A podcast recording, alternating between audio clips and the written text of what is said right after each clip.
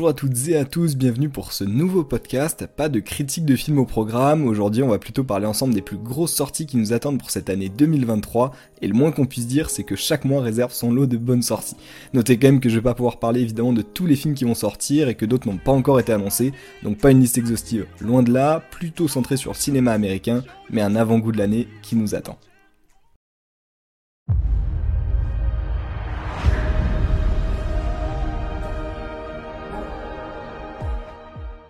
On commence donc avec le mois de janvier qui est encore en cours et c'est sûrement le mois le plus pauvre en termes de sortie. La raison Avatar, sorti en décembre, il marche encore très fort au cinéma, donc personne n'essaie de lancer un autre blockbuster par peur et certitude de se faire écraser, donc pas de peau pour ce mois, on va le mettre un peu de côté et se lancer tout de suite sur le mois de février, qui lance l'année en quelque sorte. Donc en gros, c'est parti, février, qu'est-ce que tu nous réserves? Alors, qu'est-ce qu'on fait? Ant-Man. Un beau mois de février avec de l'action et du surnaturel au rendez-vous. On commence par le 1er février et la sortie de Knock at the Cabin, le dernier film de Night Shyamalan qui met en scène un couple et leur fille qui partent en vacances dans un chalet au fond des bois, mais un groupe de 4 individus les prend en otage en leur expliquant que s'ils ne tuent pas un membre de leur famille, alors ce sera la fin de l'humanité. Ouais, je sais, c'est assez glauque et on retrouvera dans ce thriller Dave Bautista, le fameux Drax de l'univers Marvel, et Rupert Grint connu pour son rôle de Ron dans l'univers d'Harry Potter. Mais côté cinéma français, beaucoup attendent aussi Astérix et Obélix, l'Empire du Milieu. Serait-ce enfin le film qui relance la franchise? On se pose tous la question.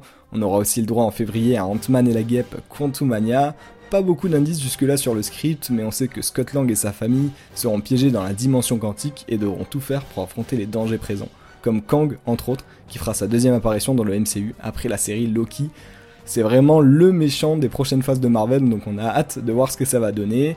On a aussi deux autres très belles sorties, comme le film Magic Mike Last Dance avec Shining Tatum, mais aussi Cocaine Beer, et on peut même rajouter Winnie l'ourson Blood and Honey, traduisé par sang et miel, donc clairement pas une version pour les enfants. Un mois de février déjà plus riche en sorties, mais attendez la suite, ce sera encore mieux. J'ai passé ces sept dernières années à vivre une vie de rêve. Bianca, Rocky, mon père,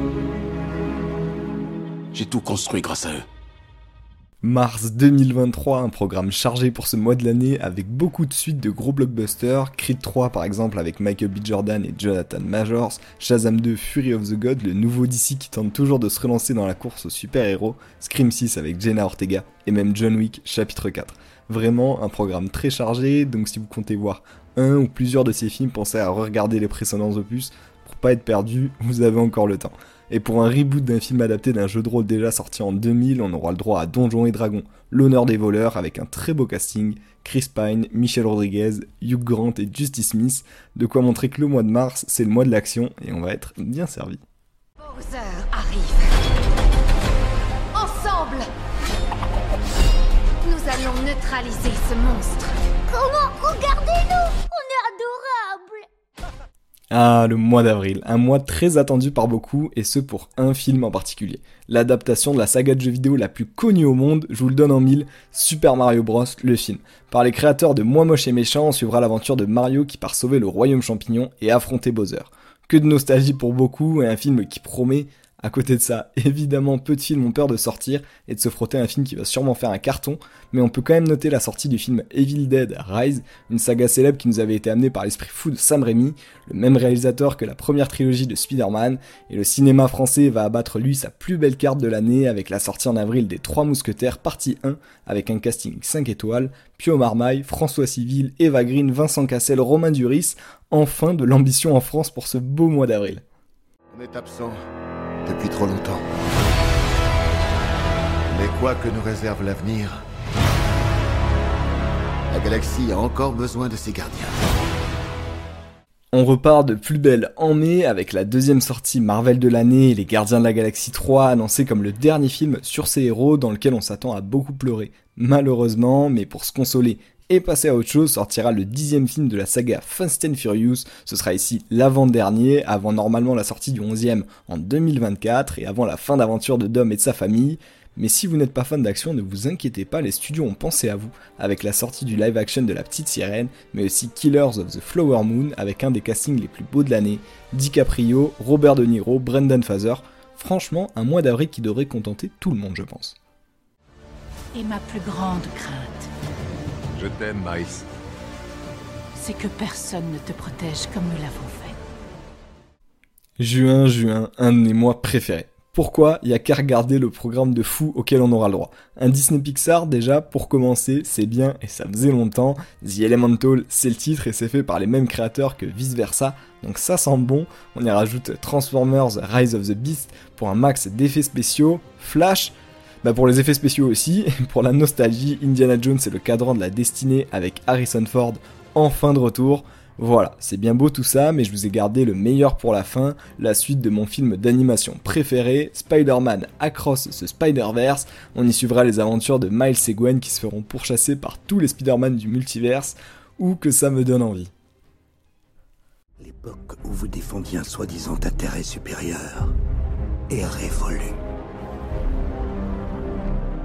C'est le moment pour nous de définir notre vérité, les concepts du bien et du mal, pour tout le monde, pour les siècles à venir. Et alors qu'on passe à peine la moitié de l'année, juillet arrive avec lui aussi un programme assez sympa, que ce soit avec Mission Impossible Dead Reckoning partie 1, Insidious 5, Oppenheimer le dernier Christopher Nolan avec un casting de dingue, sans oublier Barbie ou The Marvels, troisième et dernier Marvel de l'année. Bref, encore de belles sorties qui sauront satisfaire tout le monde, avec pour ma part une attente et une curiosité particulière pour le film Barbie, qui risque d'être bien marrant avec Ryan Gosling, Simu Liu ou encore Margot Robbie, et on a tous aussi en tête la cascade incroyable de Tom Cruise pour le prochain Mission Impossible. Si vous l'avez pas vu, foncez voir parce que rien que ça, ça donne envie de voir le film. Et l'été commencera avec un programme allégé pour le mois d'août, même si je retiens quand même la sortie de En eau trouble 2, suite des aventures de Jason Statham, le chasseur de requins, un film parfait pour l'été et ne pas se prendre la tête. Il faudra évidemment surveiller quand même la sortie de Blue Beetle, un nouveau film signé d'ici pour présenter un nouveau héros inconnu du grand public. Donc à voir ce que ça peut donner, les premiers avis ayant beaucoup aimé le style, mais ça servira aussi et surtout à nous faire patienter pour une dernière partie de l'année qui risque d'être folle. Les hommes que j'ai tués, vos hommes, je leur ai laissé une chance. Ils ont pris leur décision. Je vous donne l'occasion de prendre la vôtre. Septembre, le mois du gros film d'action bien bourrin comme on aime, The Equalizer 3 et Expendable 4, vous savez ce que ça veut dire, on va poser nos cerveaux bien tranquillement à côté de nous et juste profiter des explosions, et pour les amoureux du cinéma d'auteur, j'ai quelque chose qui va pas continuer de vous rassurer, puisque septembre c'est aussi le mois de sortie de la Non 2, en espérant que ce soit un peu meilleur que le premier, la fin d'année va s'accélérer, et on va passer du coup directement à octobre, en espérant que ça contente un peu plus de monde.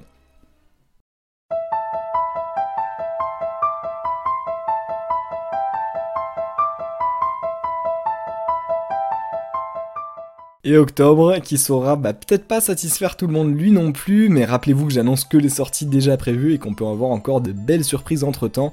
Et pour l'instant, on a prévu The Exorcist, Saw 10 et Craven le chasseur, qui se passera normalement dans le même univers que Venom et Morbus, le Spider-Verse de Sony.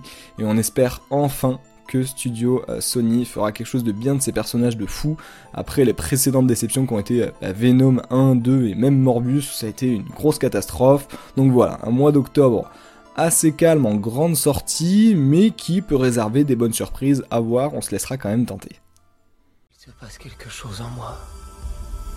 Quelque chose s'éveille dans mon esprit, je n'ai aucun contrôle dessus. Avant dernier mois de l'année et deux sorties très marquantes dont la suite de Dune avec Timothée Chalamet, Florence Pugh et Zendaya et le préquel aussi à la saga Hunger Games avec un opus nommé La balade du serpent et de l'oiseau chanteur. On devrait en apprendre plus sur la jeunesse du président Snoke et son ascension au pouvoir. Oula que ça donne envie, surtout quand on sait que ça devait être originalement une série et un film, on préfère large et on passe de suite au mois de décembre. Je répète, le mois de décembre, ça y est, c'est la fin de l'année 2023. Déjà, et trois films pour dynamiter les fêtes. Aquaman The Lost Kingdom, certains disent que ce serait le dernier film avec Jason Momoa en Atlante. Ghostbusters Afterlife Sequel, et on a espoir en ce film après le dernier qui était très réussi, et Timothée Chalamet reviendra encore une fois pour jouer l'un des personnages les plus célèbres de notre enfance, Willy Wonka dans un film nommé logiquement Wonka, une origin story dont on attend beaucoup, et décembre c'est aussi le mois de sortie de la partie 2 des Trois Mousquetaires, et soyez certains qu'on sera au rendez-vous, Waouh Franchement, cette année 2023 va être incroyable, en espérant qu'on n'ait pas de report de sortie, et j'espère avoir pu vous donner un petit peu envie d'aller voir certains films. Prenez un calendrier et notez les sorties que vous ne voulez pas manquer, et si vous voulez retrouver les critiques de ces films, ça se passera ici tout au long de cette année, donc n'hésitez pas à vous abonner, et on se dit à bientôt, et portez-vous bien.